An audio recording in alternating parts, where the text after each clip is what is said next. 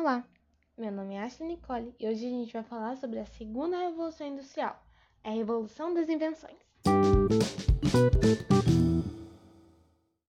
O que foi a segunda revolução industrial?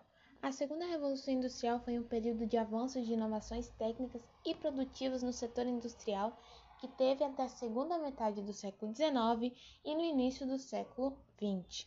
Esse período ocorreu a criação de vários instrumentos revolucionários, tanto de telefones a modelos de produção. Foi uma parte muito importante para a humanidade.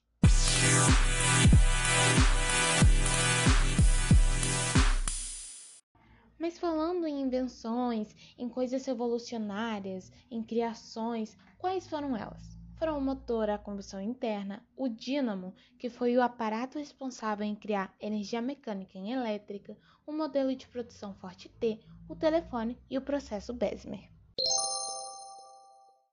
Se você acha que a Revolução Industrial ficou somente na América, você está totalmente errado, pois ela aconteceu na Ásia e na Europa também, o que foi um fator muito importante para a economia da Ásia e para a política também. Quando, em 1860, Mutsuyo Meiji colocou tudo para fora. Ele foi o imperador com todo o poder centralizado e fez uma série de reformas. Ele transformou o Japão na maior potência da economia, realizou amplas reformas educacionais, assinou contratos comerciais com países do Ocidente, e isso foi algo realmente que ajudou o Japão em 100%. Depois de tudo aquilo que ele fez, depois de todas essas reformas, o Japão podia dar uma arrancada industrial, pois vários quilômetros de estradas de ferros, grandes bancos, poderosas companhias de mineração e navegação, e uma das maiores produções têxteis do mundo. Mas não pense que a expansão das fábricas e tudo aquilo que aconteceu não foi muito bom, não. Na realidade, foi até bom para um lado e ruim para o outro. Devido à expansão produtiva das fábricas, ocorreu uma grande migração da zona rural para a cidade, o êxodo rural. Devido à procura de uma vida melhor, com mais chances e oportunidades, as pessoas pensavam que o aumento da produção salário também aumentaria. Porém, mesmo com o aumento da produção, os trabalhadores ganhavam muito pouco. Trabalhavam em lugares inadequados, sem nenhuma proteção judicial com jornadas de até 16 horas. Além de ser um trabalho, entre aspas, escravos, as crianças também eram submetidas a isso, sendo castigadas e batidas por não darem conta dos trabalhos ou por dormirem neles. As crianças também sofreram bastante com isso, pois não era somente os adultos, já que às vezes tinham que ajudar na em casa, com o dinheiro e com tudo aquilo, já que não eram moradias favoráveis, situações de vidas favoráveis.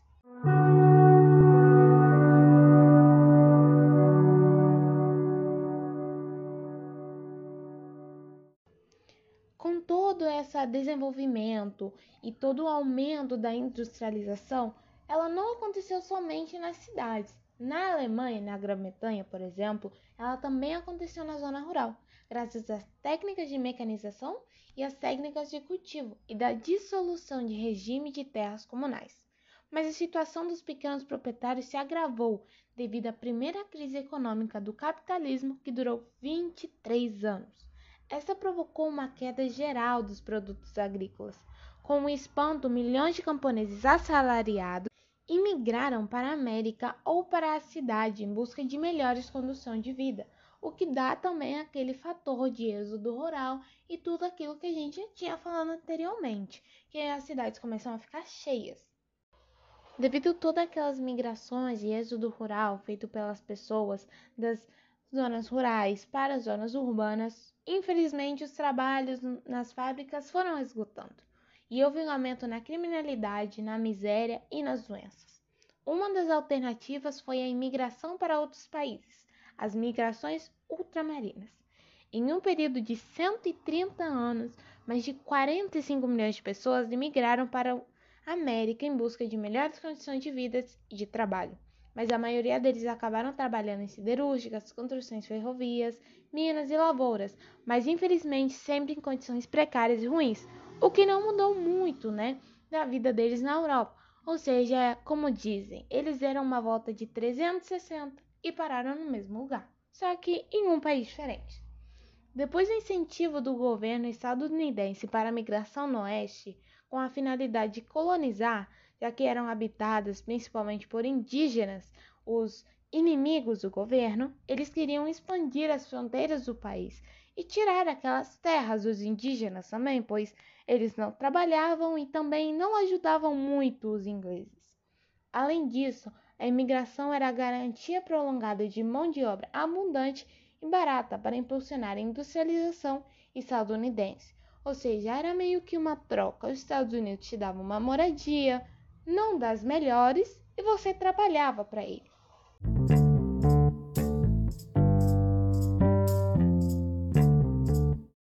Com a abertura de novas fábricas e a ambição por ter mais, os donos das indústrias acabaram que investiam o dinheiro da venda dos produtos neles mesmos, o que foi prejudiciário para eles, mas foi muito bom para as pequenas empresas familiares, e elas acabaram dominando.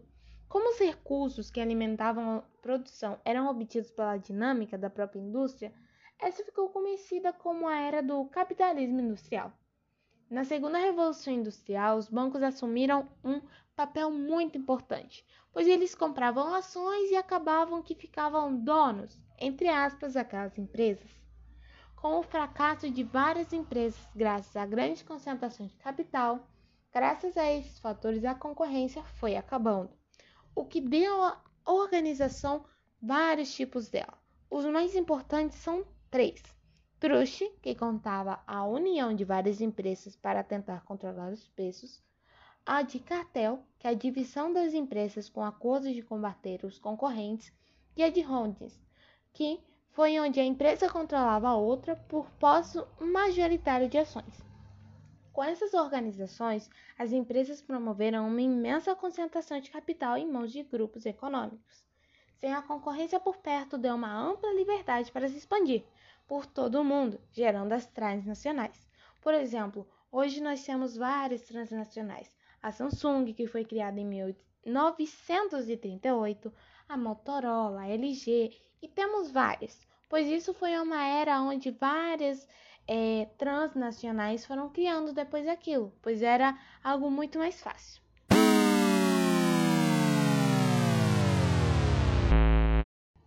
Infelizmente a gente já vai ficando por aqui, mas espero que você tenha aprendido e muito obrigado pelo seu tempo.